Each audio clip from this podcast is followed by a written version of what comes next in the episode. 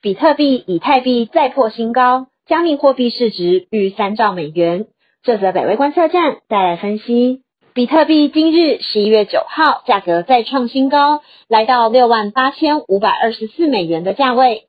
本周末将迎接四年来最大更新。受到比特币的激励，第二大加密货币以太币也同步破新高，达到四千八百三十八美元。另外，昨日十一月八号，加密货币总市值更正式突破三兆美元的里程碑。市场分析师认为，比特币此波的涨幅与比特币即将到来的 Taproot 更新有关。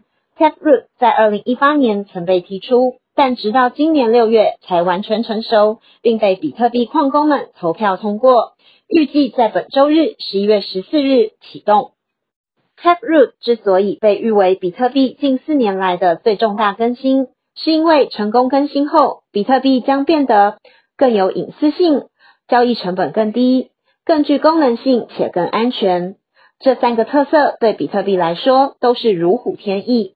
特别是更具功能性受到大家的瞩目，因为功能性及交易速度一直以来都是比特币被大家视为缺点之处。成功更新后，将能在比特币上执行智能合约，在上面完成更多的服务。除了比特币更新外，更重要的是越来越多机构投入加密货币市场。最新数据显示，上星期一周内的加密货币流入金额达到一点七四亿美元。年初至今的流入金额更已达八十九亿美金，亦是创新高的表现。相较于去年一整年的六十七亿美元，已有显著的成长。